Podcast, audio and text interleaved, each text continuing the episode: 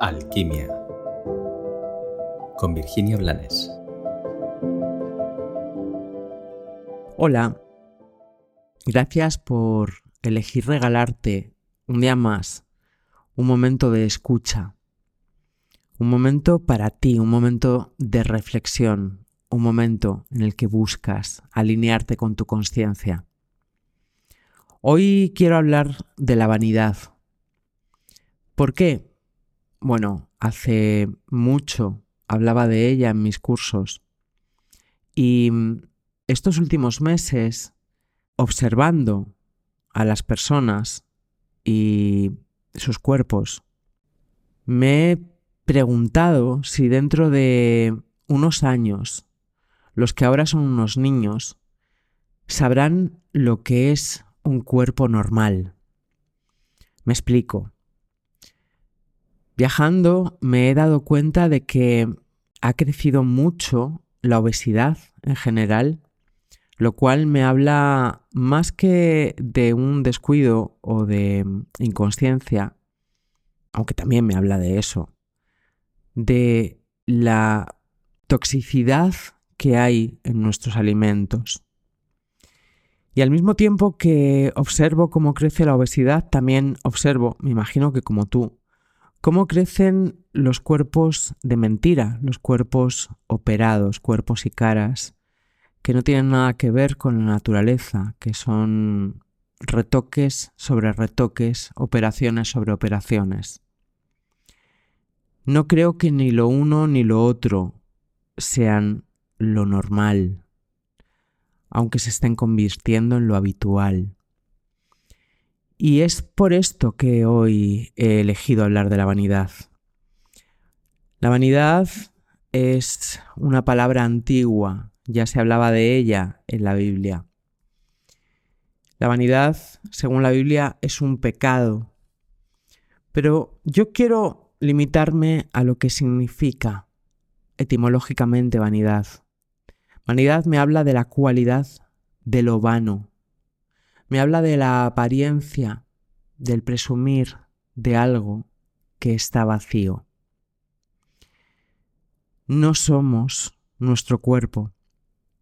Nuestro cuerpo es nuestro vehículo y es sagrado porque lo necesito para experimentar lo que me corresponda, para ser en este juego que es la vida. Pero esta vida es solo un latido en la vida del universo, es solo un suspiro en la vida de mi alma. Y, como bien sabes, no me voy a llevar mi cuerpo cuando este juego termine.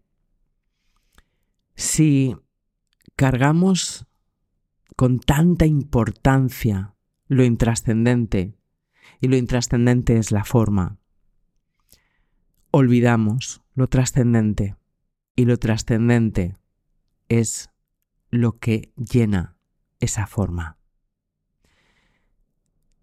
Más las mujeres que los hombres hemos em, sido machacadas con la necesidad de estar hermosas, de no envejecer, de ir contra la naturaleza.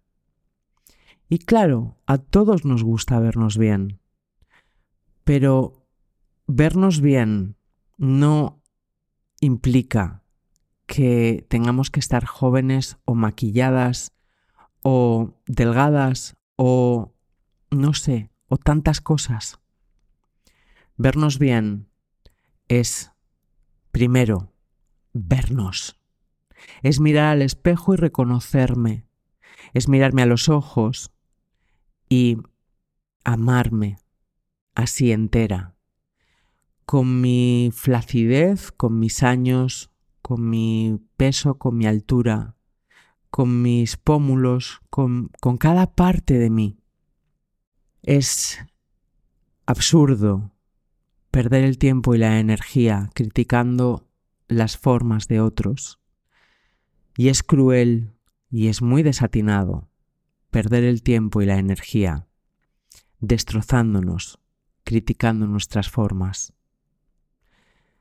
Si la forma, si tu mirada centrada en la forma te impide descubrir el fondo, es que estás desconectado de tu corazón y es que estás perdido en la intrascendencia, con lo cual estás en la inconsciencia.